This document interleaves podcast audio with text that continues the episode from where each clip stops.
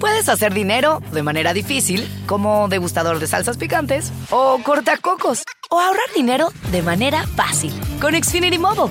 Entérate cómo clientes actuales pueden obtener una línea de un límite intro gratis por un año al comprar una línea de un límite. Ve a es.xfinitymobile.com.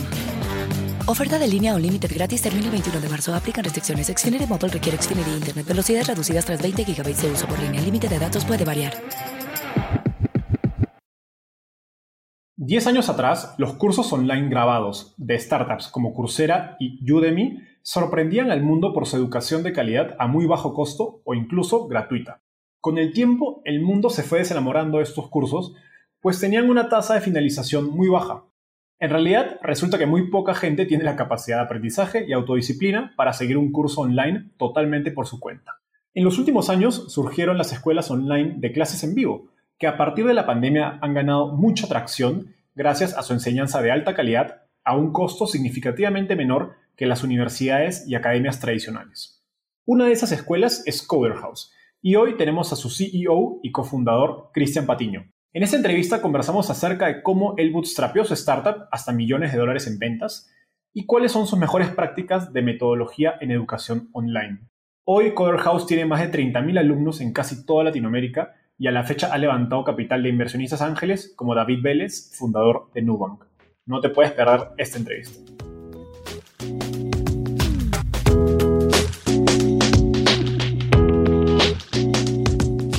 Hola, mi nombre es Enzo Cavalier y soy un convencido de que el emprendimiento en tecnología es una oportunidad histórica para resolver los problemas más urgentes de Latinoamérica. En este podcast conversamos con emprendedores e inversionistas de las startups más impactantes de nuestra región para descubrir cómo se idearon, escalaron y levantaron venture capital para solucionar problemas tan grandes como la educación, las finanzas y la salud. Recuerda visitar www.startapeable.com donde encontrarás todo un ecosistema de recursos para tu camino startup. Hola Cristian, ¿qué tal? Bienvenido al podcast de Startapeable. ¿Cómo estás? Muy bien, ¿y tú? Muchísimas gracias por la invitación. No, a ti.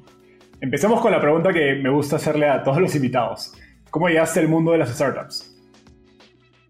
Buenísimo. A ver, ya yo venía con, o sea, yo empecé como a tratar de emprender como a principios del 2011, 2012, traté de, trataba de, digamos, de hacer un par de proyectos tecnológicos por mi cuenta, con un par de amigos y demás pero la verdad es que siempre me choqué con, con la misma pared, que era la de no saber programar, así que por eso decidí eh, empezar a aprender por, por, mi cuenta, primero con cursos online y después yendo a, a, lugares presenciales en, Buenos Aires. Y, bueno, y así, y así fue que me empecé como a meter en el mundo de las startups y bueno, y estudiando en uno de estos lugares, la verdad es como no me gustó mucho. En ese entonces no había nada de, lo que eran estas famosas coding schools y, demás. Así que ahí fue cuando surgió la, idea de Coder eh, en el 2013.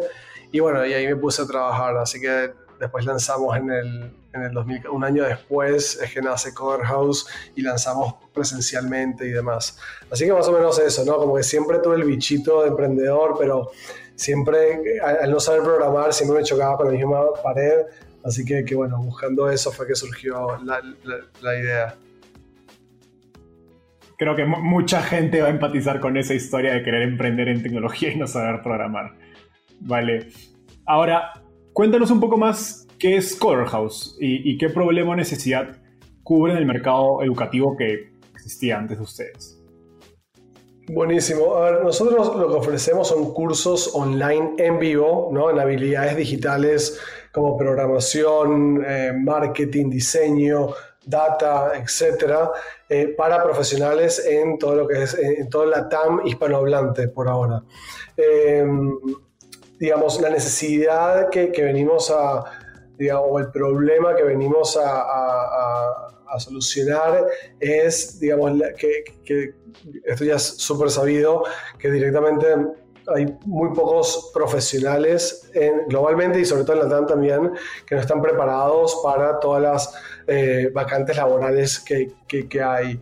Y básicamente, digamos, una persona lo que pueden, o sea, Cover House también o sea, tiene oferta para diferentes eh, tipos de personas. O sea, una persona, por ejemplo, que quiera hacer, que quiera mejorar su sueldo, ¿no? Que quiera, por ejemplo, muchas de nuestras personas, que, digamos, alumnos que están en Cover House son por ahí, no sé, diseñadores eh, gráficos que eh, vienen un poco de la vieja escuela y necesitan como nuevas habilidades rápidas en, en, en formatos súper flexibles ¿no? Entonces, y tener mejores oportunidades laborales. Bueno, eso es uno, digamos, eso es uno de los de las grandes soluciones que ofrecemos, ¿no? Eh, también para freelancers, para emprendedores, también para gente que quiere cambiar completamente de carrera.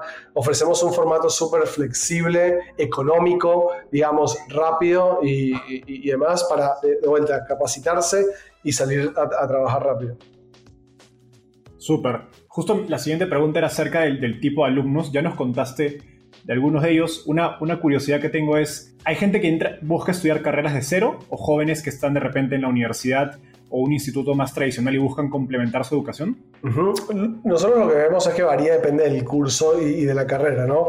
De, vuelta, como comenté, em, recién, por ejemplo, para, para, la carrera de diseño UX UI, tenemos a muchísimos diseñadores que vienen por ahí de la FADU, que es una universidad, es de la UBA, digamos, de, Buenos Aires, que por ahí eh, no estudiaron lo que es UX UI. Entonces, se ven que, con esa necesidad de actualizarse para tener mejores eh, posibilidades de carrera. Entonces, ya vienen con, un background de, de diseño, pero no les alcanzó lo que vieron en la universidad. Después tenemos, por ejemplo, toda la gente que viene de marketing, son personas que por lo general tienen, digamos, algún emprendimiento, algún negocio local y demás, y quieren aprender marketing para potenciar eso. Pero después en lo que es programación, ahí sí, ¿no? Ahí sí vemos más eh, alumnos que quieren un cambio de carrera, que ya vienen por ahí de hacer algo, tipo, nada que ver, no sé, contador, son contadores, etcétera, y si quieren hacer, empezar desde cero a programar y conseguir un trabajo como programadores. Así que es bastante también variado dependiendo de, del rubro que elijan estudiar. Súper. Ahora, Cristian, me gustaría meterme al tema de bootstrapping, que es algo que muchos emprendedores que leen Startupable me preguntan. Y coincidentemente, muchas de las personas que, me recomendaron conversar contigo siempre destacan tu capacidad de arriba a Cover House a millones de dólares de facturación anual, levantando muy poco o nada de capital? Buenísimo, buena pregunta. No, a ver, siendo 100% honesto, al principio cuando arrancamos con el, negocio presencial, digamos, fue, fue 100% accidental. La verdad es que en ese momento, digamos, yo no, yo no sabía, digamos, nada de todo este mundo de, inversionistas, de startups, ni nada. Eh, tampoco, digamos, teníamos, o sea, mi, mi socio y yo teníamos digamos, 5 mil dólares cada uno y fue como que, bueno, tenemos que arrancar así. Eh, por suerte, digamos, nos metimos en un negocio que no, que, que, no, no, requería demasiado capital inicial, digamos, eh, fue un negocio que arrancamos, a ver, también lo arrancamos desde nada. La primera, el primer curso tuvo seis alumnos, entonces, nada, como que fue un negocio que, que, que, sí, que, por suerte, digamos, poníamos la inversión, digamos, y eh, hacíamos, o sea, y, nos entraba el dinero por, por, un curso y le pagábamos a los profesores y de hecho mismo también el espacio lo alquilábamos, eh, sí hacíamos el curso. Entonces, de vuelta, como que no, no teníamos eh, ese, esa necesidad de, de, tener mucho, mucho capital. Así que fue accidentalmente y eso fue llevando una cosa a la otra. Eh, fuimos de vuelta creciendo poco a poco. en un momento nos preguntamos, digamos, vale la pena ahora salir a buscar capital. La verdad es que como que nunca en el negocio presencial fue como que algo que, que, que, terminamos de tomar la decisión, como que estábamos en busca de un modelo, digamos que, que al final del día como que todavía no sabíamos si, si, si era el camino a seguir. Entonces, digamos, decidimos como que nunca, eh, o sea, como que no, no, no, no buscar eh, inversión. Eh, y bueno, y después, cuando transicionamos completamente al online en, vivo, tampoco nos apresuramos a eso, o sea, quisimos entender, o sea, asegurarnos de, tener un excelente producto de muy buena calidad, ver hasta dónde lo podíamos llevar también, qué es todo lo que podíamos aprender, etcétera, etcétera. Y, y bueno, lo llevamos hasta acá, que, que ahora sí, digamos, sentimos que, que, para ser fuertes en Latinoamérica sí necesitamos más capital. Eh, pero bueno, eso, por ahí es un poco larga la respuesta, pero, pero al, final, al final del día fue, fue accidentalmente y, fuimos como que avanzando hasta que encontráramos un techo, ¿no? Eh, que ese techo, bueno, creo que, o sea, todavía tenemos margen para seguir, pero, pero si queremos avanzar mucho más rápido, sí, sí creo que es el momento de, de empezar a, buscar diferentes opciones. Súper. Y bueno, nos contabas cómo empezaron hace varios años, si no me equivoco fue en 2014 y en los últimos dos años es que han empezado a crecer explosivamente. Eh, ¿En qué momento se dio ese cambio radical en la trayectoria de la compañía? ¿Fue solo el cambio de, presencial a, vivo? ¿Qué motivó esa decisión? ¿Y algo qué cambió en ustedes como, como founders ¿no? para que suceda, este, este cambio radical? Sí, nosotros, o sea, el cambio lo hicimos a finales de agosto del 2019. Un poco la decisión es que nosotros ya veníamos con la idea de, o sea, y con las ganas de hacer, de, de, una plataforma online, ¿no? de, ir al, online. Eh, no sabíamos bien en qué formato, pero sabíamos que necesitábamos dar un servicio, primero, completamente o sea, diferente a lo que hay y, superador al offline. ¿no? Entonces, para eso estuvimos desarrollando durante varios meses eh, digamos, nuestro propio software interno y también una plataforma para los alumnos y profesores.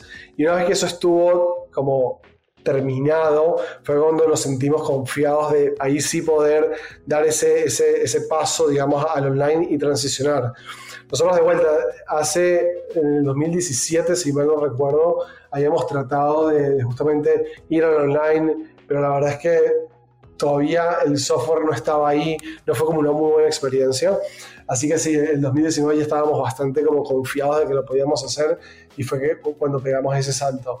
Y, bueno, nada, la verdad es que como mencionas, desde ese entonces hasta ahora, la verdad que ha sido un crecimiento eh, exponencial. Eh, pasamos de ser hace un año y pico 15, 20 personas en el equipo a ser ahora ya eh, casi ya 100. Estamos, es más, tenemos si cubrimos todas las posiciones abiertas, vamos a hacer ya más de 120 personas. Así que sí, la verdad es que ha, sido, sido dos años bastante interesantes. Wow. O sea, de algún modo fue un proceso que fueron madurando. O sea, no, no fue que de pronto en 2019 decidieron hacer el cambio, ya lo venían eh, intentando desde hace Exacto, exactamente. Dos años, sí, ya lo veníamos intentando, nosotros ya habíamos eh, lanzado cursos online, en vivo también, pero de vuelta, como que no, no estaba ahí la tecnología, tampoco nuestra metodología, eh, y, y, sí, y fueron intentos que, que no, no, llegaron a, a, ningún lado. Entonces, eh, nada, seguimos intentando, seguimos mejorando el software, hasta que, bueno, sí, en el 2019 ahí dijimos, bueno, vamos.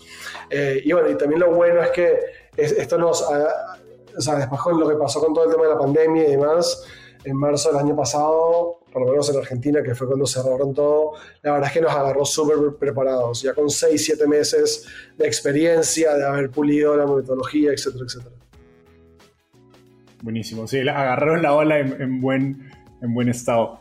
Ahora, después de pues, haber bootstrapeado, crecido, eh, tengo entendido que son rentables también, postulan a Y Combinator hace, si no me equivoco, a finales del año pasado. ¿Por qué?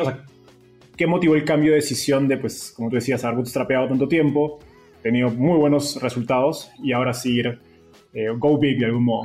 Eh, a ver, yo pienso que, digo, si uno quiere construir una empresa gigante, ¿no? Em, eh, si es, o sea, e, es, difícil por ahí hacerlo por tus propios medios. Creo que está buenísimo hacerlo, hay muchos beneficios de, de, de, de bootstrapear tu, tu, tu startup pero digo, después, si, si de verdad quieres llegar, a, llevar al siguiente nivel, eh, por lo menos en mi experiencia y en la mayoría de las empresas que, que, que uno ve, tienes que, que ir buscar em, fondos, o sea, necesitas esa, ayuda financiera para, digamos, acelerar y también para, tiene, tiene otros beneficios como atraer talento, etc.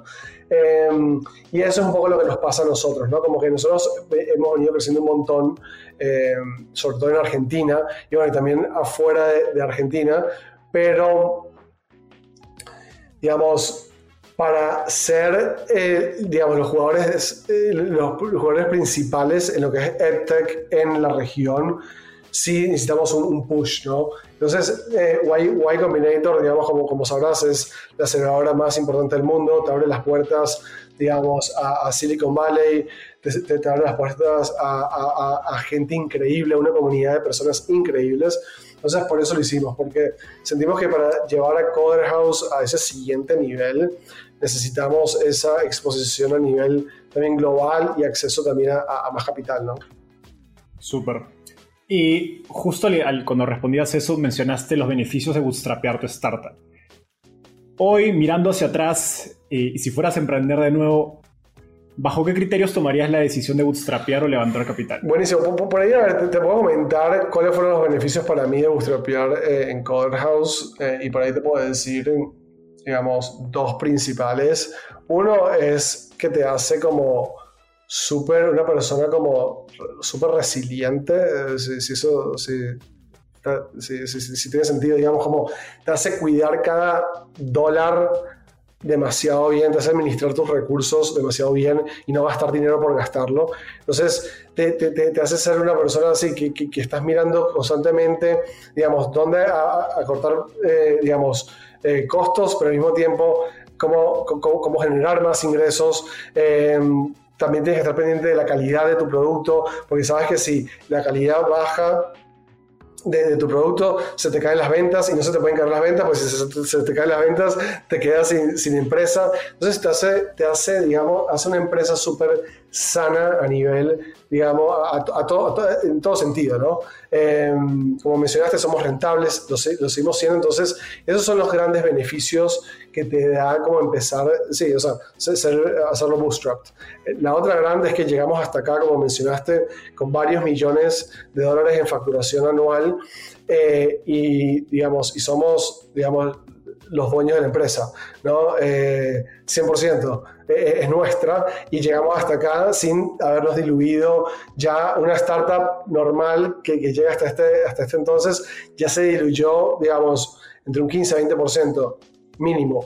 Nosotros no, ¿no? Entonces, por ahí ya nos salteamos un par de saltos. Entonces, esas son las cosas que por ahí son, buenísimas y, que a nosotros nos salió bien. Pero también es un riesgo. O sea, esto la verdad que es, es un juego de, balancear de pros y contras, porque también una persona que arranque, o sea, una empresa que arranque desde cero y que vaya a ir por, el, por la ruta de levantar capital, digo, si, si más o menos tienen la misma idea, el mismo mercado, la misma estrategia, digamos, te, te, pasa por arriba, ¿no?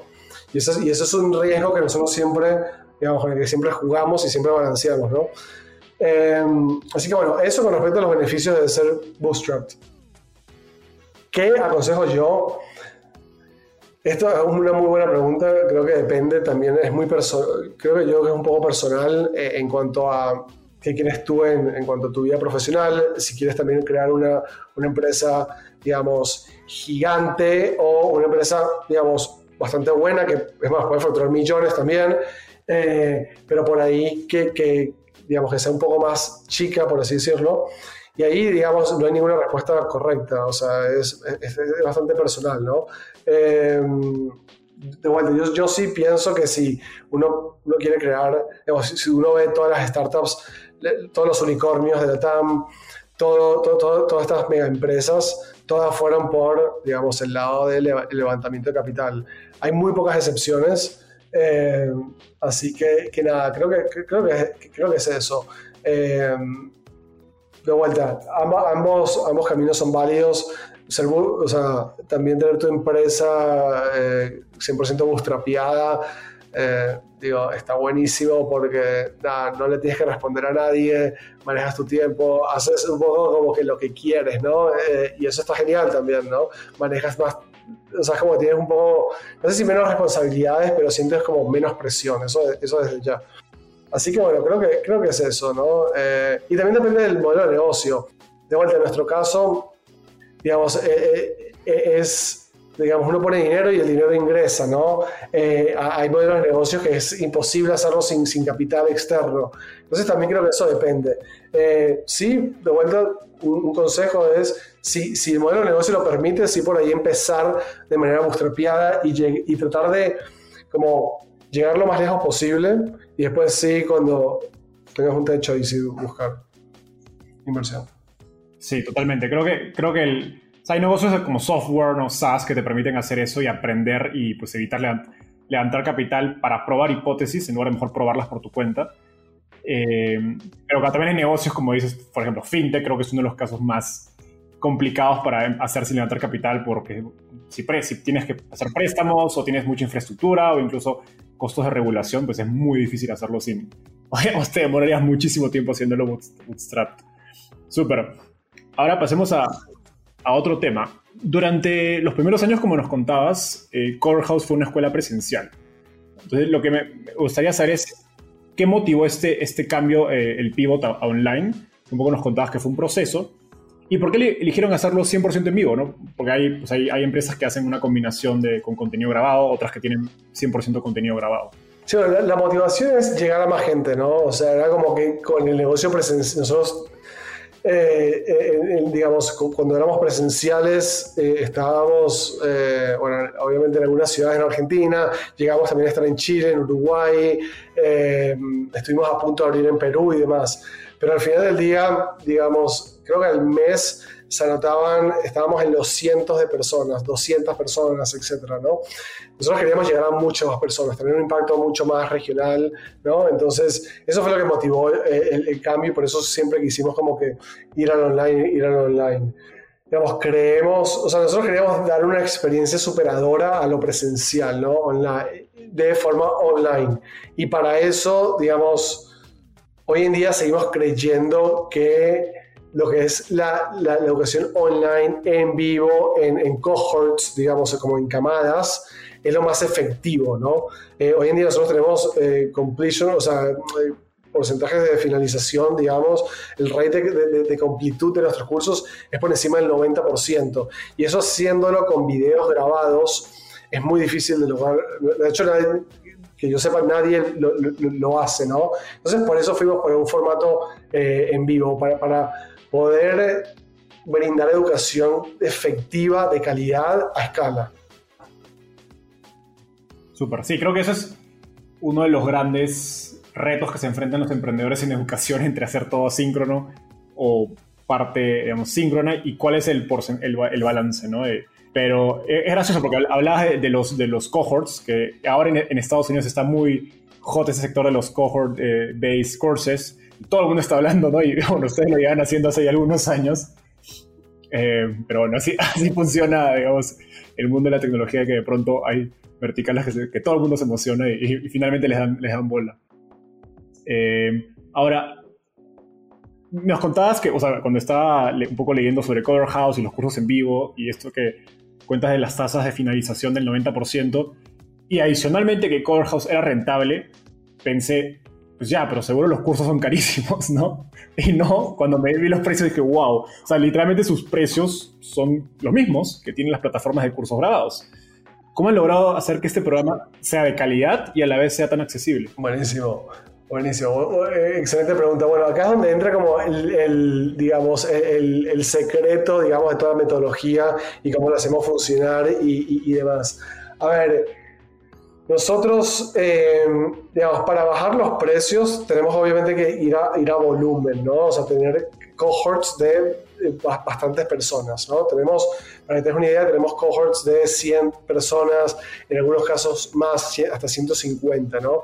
Entonces, ahí de esa manera nosotros logramos bajar, bajar los precios. Ahora bien, ¿cómo haces para brindar una educación efectiva y de calidad a tanta gente al mismo tiempo? Y ahí es donde se empieza a complicar la cosa, ¿no? Y, ahí es donde, digamos, entra todo el tema de nuestra metodología.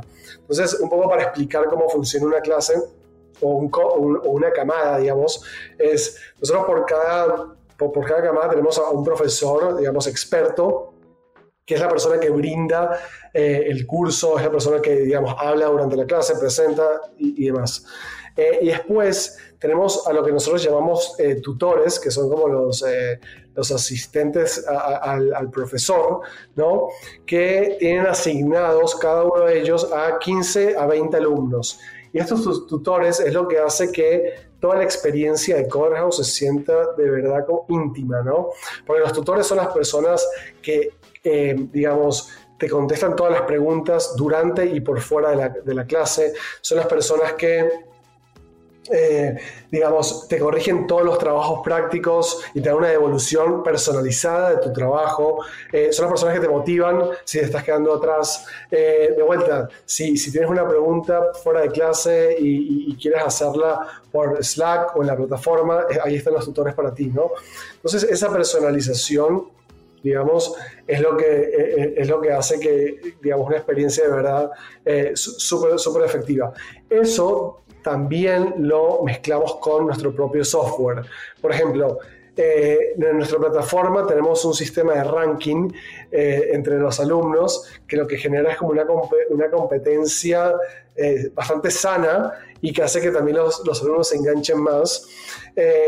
también tenemos software interno que nos avisa eh, por ejemplo, que nos ayuda a monitorear el estatus de todos los alumnos. Y, por ejemplo, esto es un ejemplo chico, pero, por ejemplo, si, si un alumno eh, pierde dos clases en simultáneo, el sistema nos, manda una alerta y nosotros podemos accionar sobre eso y, así asegurar de que sigan, ¿no?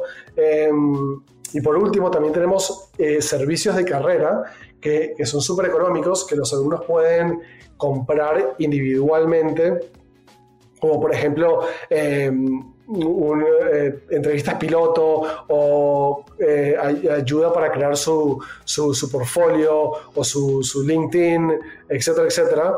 Y hay una persona, o sea, tenemos un equipo de talento en Coder House que, que tiene llamadas uno a uno con nuestros alumnos para justamente ayudarlos con sus objetivos profesionales y todo lo que es habilidades blandas. Entonces, como todo ese mix entre metodología y, todo lo que tenemos, o sea, y, y cursos digamos, de, de, 100 personas aproximadamente, es lo que hace que, que, podamos bajar los precios, pero a su vez, digamos, ofrecer cursos de altísima calidad. Buenísimo. E, esto último me, me lleva a una pregunta que un emprendedor cercano a ti me sugirió hacerte, que es acerca de, de tu visión del, del, customer service dentro de, de, digamos, de Coder House. Creo que en la, en la, última pregunta has demostrado que estás como que obsesionado con la experiencia del alumno. ¿Cómo, ¿Cómo, creas esta cultura más allá de ti dentro, dentro de la empresa? Eh, sí, a ver, eh, o sea, con, todo lo que, es customer service, o sea, digamos, lo que... tenemos un, valor también cultural dentro de la empresa que es como que, el, digamos, siempre, digamos, tenemos que tratar a, nuestros clientes digamos, como nos gustaría que nos, que nos, trataran, y de ahí de última podemos empezar a ver cómo cómo automatizar y, demás. Nuestro valor es como siempre hacer lo correcto, ¿no? O sea, como que si, em, si, un alumno, digamos, no sé, por, alguna, por algún error nuestro, no sé, un alumno se confundió y eso hizo que se diera de baja del curso y que, no sé, nos pida la devolución, siempre vamos a tomar digamos, el lado del alumno, ¿no? Eh, y, siempre también en, cuanto a Customer Service, siempre también tratamos de estar eh, súper como cercanos a los alumnos, o sea, como que no, no, poner un chatbot o, o, que nos manden un mail, sino eh, directamente, de hecho, en nuestro, en nuestro canal de Slack tenemos un canal ahí abierto de soporte que cualquier alumno puede ir ahí y directamente ponerse en contacto con nosotros, digamos, quejarse de lo que sea, completamente abierto a la comunidad. Eh, y, y, eso es un poco nuestro, también nuestros valores, ¿no? Como que, digamos, no, somos súper transparentes también en nuestras equivocaciones y, cualquier persona se puede como, digamos, quejar, obviamente respetuosamente, eh, cualquier persona puede pedir ayuda en un canal completamente abierto y ahí estamos todos nosotros siempre tratando de, ayudar. Y también al, hacer eso la gente ve que nada, que somos humanos también y, que cometemos errores y creo que eh, hay veces que eh, a veces muchas empresas pecan de, uy, no, no, no, quiero abrir estos canales, ya sea por automatizar o porque no quiero que me entren muchos tickets o porque no quiero que nuestra comunidad vea, digamos, todo lo que estamos fallando, digamos. Entonces, eh, nosotros tomamos un approach completamente diferente. Es como que, bueno, listo, acá estamos, díganos en qué podemos ayudar y listo. No, no quiero imaginarme cómo serían las universidades si tuvieran un canal así. Lo que reemplazaban esos eran los grupos de Facebook, pero solo eran alumnos, obviamente, ¿no? Porque si incluías a profesores y autoridades, no, no quiero imaginarme el, caos que hubiera sido eso. Sí, es cierto, muy cierto.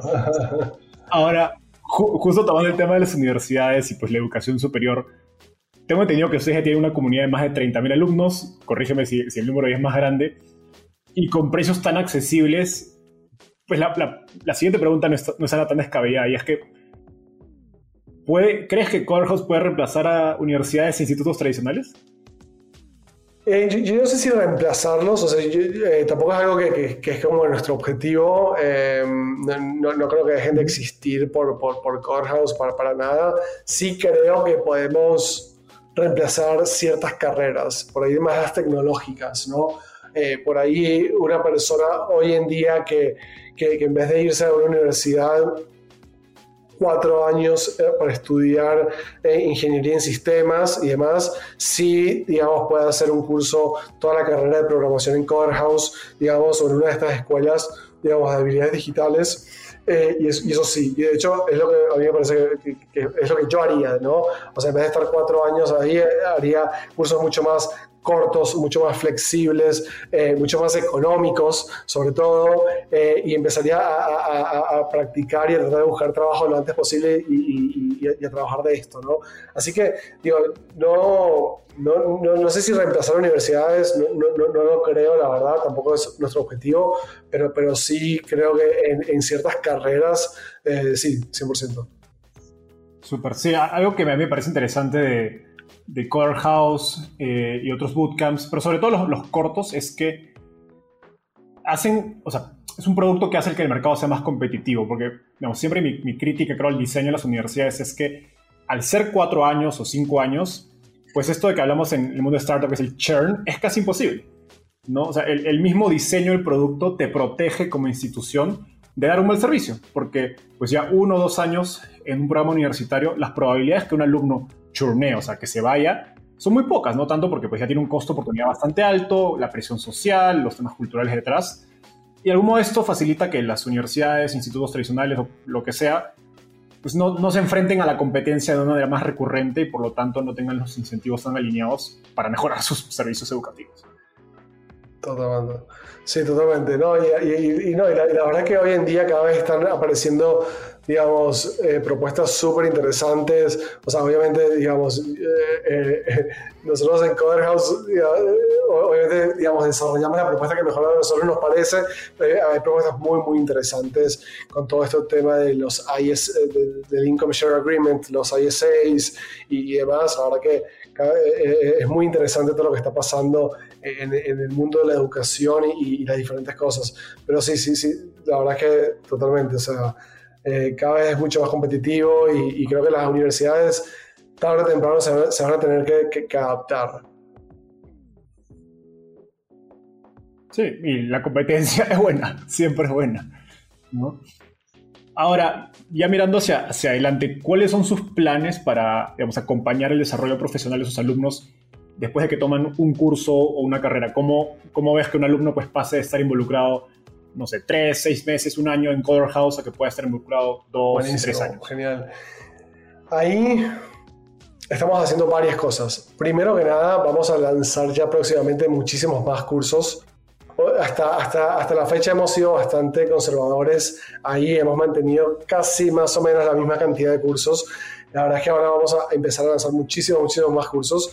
Así que, eh, digamos, nuestros alumnos van a poder profundizar un, un montón más. También estamos por lanzar una membresía, digamos, más orientada a alumnos que ya terminaron de cursar con nosotros y están eh, eh, trabajando en una empresa y, esta membresía va a permanecerse, digamos, a, permanecerse actualizados con las últimas tendencias, digamos, y, con las mejores prácticas que los mejores profesionales de la industria usan. Em, ¿Qué más vamos a hacer? Bueno, vamos a ofrecerle también a nuestros mejores alumnos eh, eh, el, famoso ISA, que en inglés lo que significa es un, Income Share Agreement, que es, digamos, nosotros les prometemos un trabajo asegurado, digamos, eh, superior al, que tienen claramente, a cambio de, digamos, de las de ganancias compartidas, ¿no? De un pequeño porcentaje del sueldo durante un tiempo determinado, ¿no? E, eso es otra cosa que estamos haciendo. Em, y bueno, y también un poco cómo ayudamos a, nuestra, a, toda nuestra comunidad a conseguir trabajo es con esto que te comentaba anteriormente, con, los servicios de carrera que tenemos, que son individuales, que las personas pueden ir comprando y eh, también súper económicos. Súper, sí, lo, de los servicios de carrera me parece una parte importante que creo que muchas de, los, de otras instituciones más tradicionales de educación han descuidado, ¿no? Porque a fin de cuentas, pues la educación no es solo para saber ya, ¿no? Es para poder emplearlo. Y, yo recuerdo que pues, en la universidad donde yo estuve tuve la, suerte, pero sé que otras universidades no ofrecen pues algo tan sencillo como cómo hacer un CV. Bueno, que ahora pues probablemente sea cómo hacer un LinkedIn. Conseguir un trabajo en sí es un skill, ¿no? Creo, creo que no es, no es que, o sea, nos deberían enseñar a conseguir trabajo en, en, la universidad, el instituto o academia, donde sea que estemos estudiando. es genial. Y esto que decías de que uno no va a digamos, a, digamos, a una escuela o lo que sea a estudiar nada más, todos los alumnos o sea, van a eso porque, quieren alcanzar un fin, un objetivo. Y nosotros tenemos eh, estos servicios de carrera dependiendo también de su objetivo. Por ejemplo, para, digamos, para la gente que, quiere, que viene a Cover House para ser freelancers, eh, freelancer, digamos, tenemos eh, tenemos servicios de carrera para eso, por ejemplo, creación de un portfolio, cómo presupuestar proyectos, etc.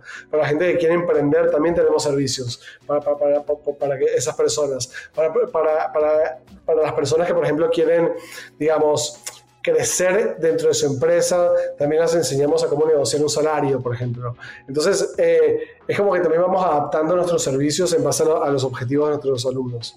Súper. Sí, y, ahora recordando lo, último que decías, esto de, la suscripción me suena muy interesante con esta tendencia que creo que se habla más en Estados Unidos, que es el lifelong learning, que de algún modo, pues, sobre todo en un mundo donde las cosas van cambiando más rápidas, si dejas de aprender, probablemente te estás atrasando y quedando, digamos, eh, en, un mundo más laboral más competitivo, ¿no? Entonces, qué, qué interesante que estén desarrollando esto y creo que, creo que hay un espacio que probablemente, de lo que, de lo que he visto, probablemente sean uno de los primeros en desarrollar un producto de ese estilo pero que seguramente van a venir más, porque pues, la universidad o el instituto, la academia no es el último lugar donde aprendes, ¿no? Totalmente. Súper. Oye, llegamos a la, última parte de, la entrevista. En esta, esta sección se llama ronda de tweets. Básicamente te voy a hacer una pregunta y me tienes que responder en lo que te toma escribir un tweet, es decir, menos de un minuto. ¿Estás listo? Creo que sí, vamos, a ver. Dale, la primera es un request for startups. ¿En qué verticales o sectores te gustaría ver más startups que no sean educación? Y inteligencia artificial, sobre todo acá en Latinoamérica, no he visto mucho, creo que sería buenísimo ahí. Y en healthcare, creo que he visto algunas cuantas, pero eh, me gustaría ver más. Sí, esas dos. Súper. Estoy viajando de Ciudad de México a Miami, donde estás ahora. ¿Qué libro debería leer? Buenísimo. Uno a mí que me cambió, la verdad, la vida, o sea, dentro de House es eh, High Output Management eh, de Andy Grove, si mal no recuerdo, que, fue el CEO de Intel. Es básicamente la Biblia para saber cómo hacer management de tu empresa. Y no es nada si eres un fundador, si eres también un gerente y demás en una empresa. Es como el único libro de gerencia que tienes que leer y tiene todo. Es como es increíble. Así que lo, lo, súper recomiendo. Creo que ese libro es el que más han recomendado nuestros invitados del podcast. De hecho, el primer episodio con Santiago Zavala uh, de 500 Startups también lo recomendó. Y si no me equivoco, algún emprendedor más lo ha recomendado. Así que Uh, bueno, entonces, no sé, recomiendo otro para, para, no quedar como, como copión. no, bueno, pero hay uno también eh, muy bueno eh, de eh, Only the, Paranoid Survive, que habla de cómo los que siempre, o sea, los fundadores que, que siempre están como paranoicos, ¿no? De, de que nada, en cualquier momento digo, llega la muerte de la empresa, son los que sobreviven y es súper bueno también. Eso, también lo... Súper, de, ese no sabía, así que lo vamos a añadir en las notas del episodio. Ahora, ¿qué te gustaría cambiar del mundo de las startups en Latinoamérica? Buenísimo. Eh, para mí tienen que ser como muchas más ambiciosas, o sea, todas las startups. O sea, los, los founders eh, a mí me encantaría como que todos apuntemos a mucho más, o sea, que, que, digamos, que, que, no dejemos que, que, las empresas de afuera sean los que, digamos, los que cambien el futuro de Latinoamérica, tenemos que ser nosotros y, apuntar a más y, apuntar, sí, empezamos por Latinoamérica capaz, porque es donde estamos, son los mercados que conocemos, pero no, pero listo, o sea, vaya, pero hablamos también de Estados Unidos, o sea, vayamos y, hagamos cosas grandes, hay, que pensar en, en, grande, ¿me explico? Entonces, eh, eso es lo que me gustaría como que ver más, no, no, no por ahí quedarnos y, tener un poco como de miedo, ¿no? A, salir de, de, digamos, de lo que conocemos, es mucho, mucha más ambición. Súper. ¿Quién es un emprendedor en Latinoamérica al que crees que debería entrevistar y por qué? Buenísimo. No vive en Latinoamérica, pero es latinoamericano, él es argentino, de hecho, él es inversor en Coverhouse. Eh, a, mí, me parece que Guillermo Rauch, es argentino. Yo en Silicon Valley es bastante conocido, eh, pero creo que en Latinoamérica no, no es tan conocido como debería de serlo. Eh, digo, gran parte porque digamos, gran parte de, su, de su vida la ha pasado ya profesional sobre todo pero digamos, es una de las personas que yo más admiro, eh, es un genio de la programación, de la tecnología, ha creado empresas increíbles, ahora está en Vercel, digamos, es uno de los grandes eh, emprendedores latinoamericanos y argentinos, que yo no sé cuánta gente lo conoce acá, lo conoce mucho, o sea, acá digo en, en Latinoamérica, eh, lo conoce mucho en Estados Unidos, pero, pero sí, me parece que sería increíble si, si, si, si lo puedes entrevistar. Creo que hay muchísimo para aprender. Es, es la verdad que es un, capo y, y, nada, agregaría muchísimo valor. Ya, ya post entrevista te pediré una intro con, con Guillermo. pero sí, estoy de acuerdo que hay, hay historias de muchos emprendedores eh, latinoamericanos que han hecho mucho éxito, han tenido mucho éxito en Silicon Valley, en, en lugares de tecnología. Y la verdad es que sus historias se saben poco, ¿no? y, y terminamos pues leyendo las historias de los grandes emprendedores americanos, cuando están detrás hay, hay algunos latinoamericanos que también la, han tenido mucho éxito ya, ¿no? Oye, Cristian, eh, muchas gracias por estar acá. Llegamos al final del episodio. Eh, pueden encontrar a Cristian en, en, LinkedIn, que ahí lo he visto cada vez más activo. Así que gracias por tu tiempo. No sé si tienes una, unas palabras finales. No, no, gracias a ustedes, eh, la, verdad por la invitación, muy, bueno. Y, no, bueno, eso, eh, creo que va muy eh, atado a lo que me gustaría que, ver también en Latinoamérica, es animarse a, más y apuntar bien, bien, bien, alto, digamos. Así que con, eso, con eso termino el podcast. Con eso cerramos. Gracias, Cristian. Nos vemos. Bye. Gracias a ti. Chao.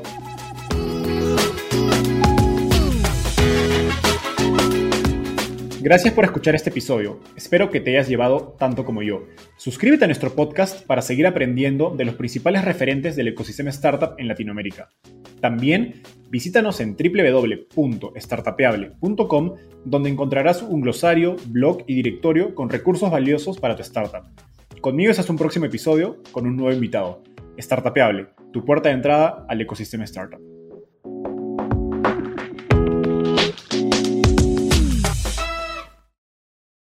Este es un podcast producido por Explora. Puedes hacer dinero de manera difícil, como degustador de salsas picantes, o cortacocos, o ahorrar dinero de manera fácil con Xfinity Mobile. Entérate cómo clientes actuales pueden obtener una línea de un límite intro gratis por un año al comprar una línea de un límite. Ve a es.xfinitymobile.com.